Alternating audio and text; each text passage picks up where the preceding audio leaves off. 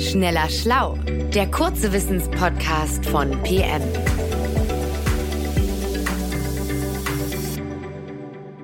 Herzlich willkommen zu Schneller Schlau, dem Wissenspodcast von PM. Ja, ich bin Johannes Kükens und regelmäßige Hörerinnen und Hörer wissen ja, dass ich eher so wie die Physiksachen zuständig bin. Aber heute wollen wir mal wieder ins Tierreich uns vorwagen und dafür habe ich mir meinen lieben Kollegen Jens Schröder mit ins Studio geholt. Hallo Jens. Ja, hallo. Und der liebe Kollege Jens Schröder hat den Auftrag, wir wollen mal wieder was mit Biologie machen, gleich sehr ernst genommen und äh, was entsprechendes mitgebracht. Ah, das ist gut. Da muss ich ja gar nicht nachdenken über eine Frage heute. Nee, aber doch, doch du musst ein bisschen nachdenken. Pass auf, ich, äh, kleines Rätsel. Hör mal hier genau hin. Ich habe ein Audio-File mit.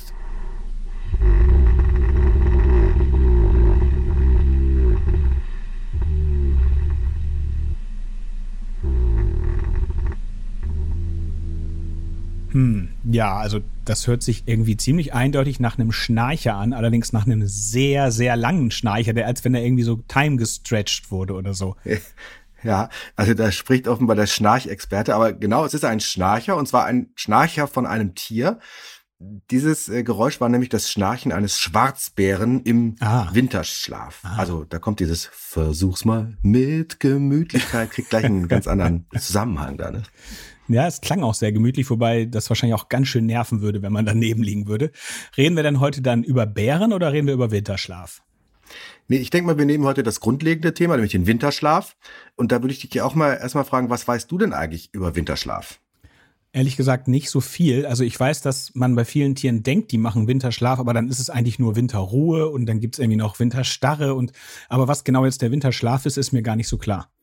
Ja, wir konzentrieren uns mal auf den Winterschlaf im engeren Sinne. Winterruhe ist nochmal was anderes. Und was da passiert, ist wirklich krass. Also Tiere, die in den Winterschlaf gehen, versetzen ihren Körper tatsächlich in einen Zustand, der ist irgendwo zwischen Leben und Tod. Und es ist auch noch nicht immer völlig klar, äh, wie sie das eigentlich genau schaffen. Das ist ein echt spannendes äh, biologisches Forschungsthema. Das klingt auch danach, als wenn die Tiere ein recht großes Risiko eingehen würden, um diesen Winterschlaf überhaupt durchzuhalten. Ja, absolut. Aber das gilt ja auch für andere Strategien der Überwinterung. Also Zugvögel, die äh, für die kalte Jahreszeit ganz, ganz viele tausend Kilometer nach Süden fliegen, die vollbringen ja auch eine Extremleistung und nehmen auch in Kauf, dass mhm. manche von ihnen die Reise nicht überleben. Am konventionellsten ist vielleicht die Strategie, sich einfach ein warmes Winterfell zuzulegen, also wie das Füchse oder Marder machen. Äh, andererseits haben die dann auch wieder das Risiko, in wachem Zustand äh, diesen kalten Winter möglicherweise überstehen zu müssen und den ganz normalen Kalorienbedarf aber ja zu haben, weil sie müssen ja ihren Körper warm halten, hin und her laufen und so weiter. Und im Winter ist halt sehr wenig zu essen zu finden unter Umständen. Das ist auch ein Risiko. Also Winter ist für viele Tiere einfach riskant und für die Winterschlaftiere auch riskant. Gut, aber wir wollen uns ja heute auf den Winterschlaf dann konzentrieren. Also Stichwort schnarchender Bär. Erklär doch mal, wie der Bär das schafft. Genau. Also wie gesagt, das ist ein, ein Zustand zwischen Leben und Tod, dieser Winterschlaf. Und das liegt eben daran, dass die Tiere wie zum Beispiel Haselmäuse, Bären, Siebenschläfer, Hamster, äh, aber auch Fledermäuse, dass diese Tiere mit ihren normalen Körperfunktionen zu viel Energie verbrauchen würden, um über den kalten und nahrungsarmen Winter zu kommen. Die könnten nicht genug fressen, um diese ganze Energie zu produzieren, die sie bräuchten, um in der Kälte überleben zu können. Also es geht ums Energiesparen. Das ist natürlich ein Physikthema, wenn es jetzt um menschliches Energiesparen ginge, zu Hause, wie, wie spare ich Heizung und so, da würde ich mich auskennen, aber bei den biologischen Wesen, äh, da brauche ich deine Hilfe. Ja, das, das ist auch ein sehr spezielles Energiesparen, was die hier machen. Aber im Prinzip stimmt das. Sie sparen Energie.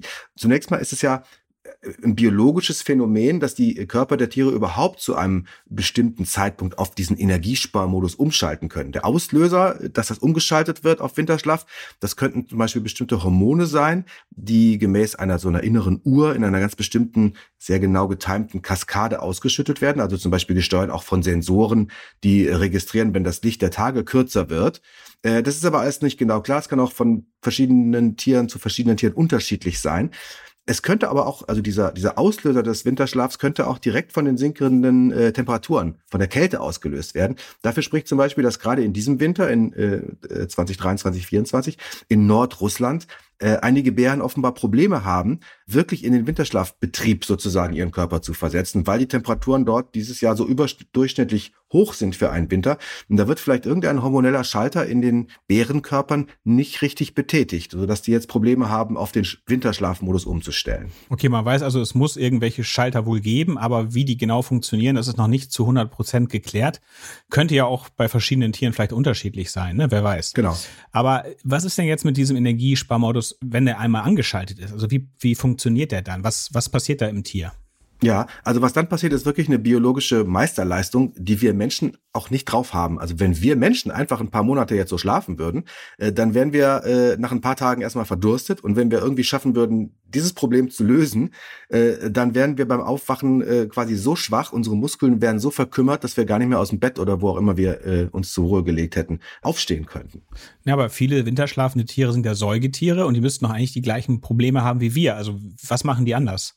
Ja, die, die haben halt Mechanismen, wie sie das anders machen. Den, den, Muskelschwund, den Muskelabbau, den verhindern die Tiere vermutlich auch über bestimmte Hormone.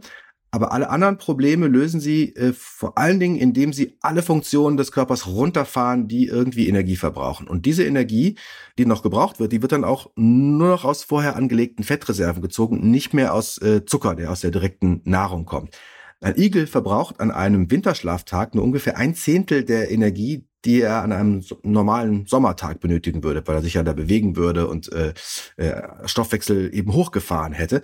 Bei Fledermausen ist das noch viel krasser, das Verhältnis. Also es wird der ganze Stoffwechsel verlangsamt. Das beginnt schon mit der Atmung. Äh, du hast ja gehört, dass dieser Bär sehr langsam schnarcht. Mhm. Das ist ein Zeichen dafür auch, dass die Atmung sehr langsam geht. Murmeltiere atmen im Winterschlaf sogar manchmal nur noch alle paar Minuten einmal. Ähm, und in der Zeit, in der ihr Herz normalerweise 100 Mal schlagen würde, wenn sie jetzt ganz normal im Sommer durch die Gegend flitzen, äh, schlägt es im Winterschlaf vielleicht noch dreimal. Also mhm. Herzrate um, äh, um 97 Prozent verringert. Bei Fledermäusen kann sogar zwischen zwei Atemzügen dann mal eine ganze Stunde liegen oder sogar manchmal anderthalb. Also so langsam werden die Körperfunktionen eingestellt. Also die haben das quasi perfektioniert, diese Energieeffizienz im Winter. Genau. Aber es ist natürlich auch dann keine Aktivität mehr da, die Energie verbraucht. Und auch der Verbrauch, um den Körper warm zu halten, wird total reduziert. Also Murmeltierkörper sind dann ungefähr sieben Grad Celsius noch warm, wenn sie im Winterschlaf sind, obwohl sie sonst im Normalbetrieb im Sommer sogar etwas wärmer sind als wir Menschen. Ich glaube 39 Grad ungefähr Körpertemperatur. Und durch Veränderungen im Blut, die, die mit der Ernährung vor dem Winter zu tun haben, kann zum Beispiel so ein Tier wie der arktische Ziesel, äh, Rekordhalter in diesem Fall, seinen Körper auf minus zwei Grad Celsius runterkühlen, ohne dass er einfriert. Unglaublich, dann braucht er ja so eine Art Frostschutz im Blut, ne? Ja, so könnte man denken. Das ist auch tatsächlich nicht ganz ungefährlich. In diesem ganz besonderen Zustand kann eine ruckartige Bewegung oder ein Husten oder so schon dazu führen bei dem Ziesel, dass in dem Blut, was jetzt minus zwei Grad kalt ist, plötzlich Kristallisationskeime dann doch auftreten, die dann äh, zu Eiskristallen führen und dann stirbt das Tier natürlich. Also das ist schon auch ein riskanter Zustand. Ja, es ist auch wieder ein schönes physikalisches Thema, diese Kristallisationskeime, aber wollen wir heute nicht drüber sprechen. Also das ist dann ja auch wirklich wahrscheinlich ein tierischer Weltrekord, ne? Diese minus zwei Grad. Also das klingt schon wirklich heftig. Ja, also das ist ein säugetierischer Weltrekord. Der Ziesel ist ja ein Säugetier. Amphibien, Reptilien, Insekten zum Beispiel können ihren Körper ja ohnehin gar nicht selbstständig aufheizen. Daher sind sie in der Lage, also in eine echte Winterstarre zu verfallen. Das heißt, sie nehmen einfach die Temperatur ihrer Umgebung an. Viele verkriechen sich in kleine Zwischenräume und, und Ritzen und so weiter, wo der Frost nicht ganz so hart ist, aber sie werden halt so kalt wie das, was sie umgibt. Ja, es ist wirklich irre. Aber wie ist das jetzt mit Amphibien? Die haben doch auch Blut. Also wie funktioniert das bei denen? Ja, es gibt zum Beispiel hm, den äh, sogenannten nordamerikanischen Waldfrosch, der lebt äh, in Nordamerika, wie der Name schon sagt, besonders in Alaska. Und der ist ein ganz besonderer Kältekünstler, amphibischer Sorte jetzt. Der überlebt es, wenn sein Körper auf minus acht Grad gefriert. Und das schafft er mit ganz viel Glucose, also eine Zuckerart, die er selbst produziert quasi als Frostschutzmittel. Und das schützt seine Körperzellen eben vor diesem Flüssigkeitsverlust und vor der, auch vor der Austrocknung und vor der Zerstörung durch Eiskristalle. Eiskristalle bilden sich dann zwischen den Zellen, aber da sind sie nicht so schädlich. Das ist wirklich erstaunlich. Aber vielleicht noch mal zurück zu den Säugetieren, die mit dem normalen Winterschlaf, sage ich mal so. Ähm, schlafen die komplett durch den ganzen Winter oder dürfen die auch zwischendurch mal aufwachen? Könnte ja sein, dass das besonders gefährlich ist, wenn man da mal aufwacht zwischendurch. Also nee, tatsächlich, das mit dem Aufwachen machen die und warum das genauso ist, wird immer noch erforscht. Denn dieses Aufwachen, also dieses zwischenzeitlich mal wieder hochfahren, inklusive Warmwerden für ein paar Stunden oder für einen Tag oder mal zwei, das kostet diese Tiere einen ganz großen Teil dieser mühsam eingelagerten Energiereserven aus Fett. Also beim Siebenschläfer zum Beispiel haben Forscher das berechnet. 70 Prozent der Energie, die er sich vorher angefressen hat, die geht drauf für dieses gelegentliche Aufwachen und Körperfunktionen hochfahren.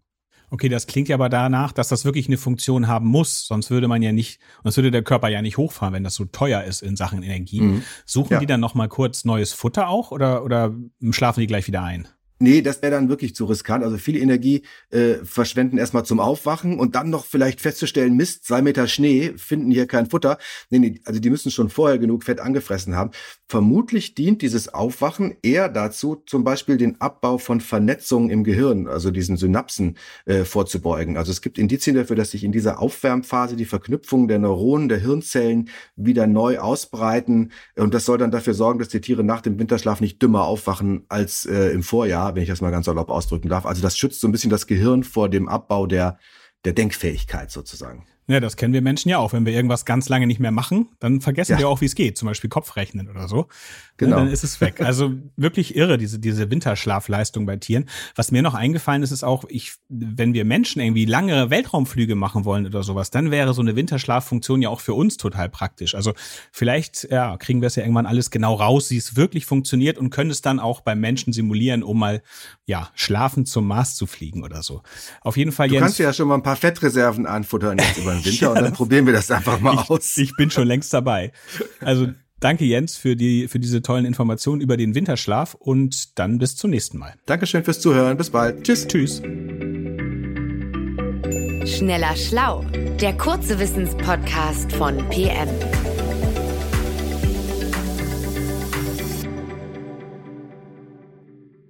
Dieser Podcast ist eine Produktion der Audio Alliance.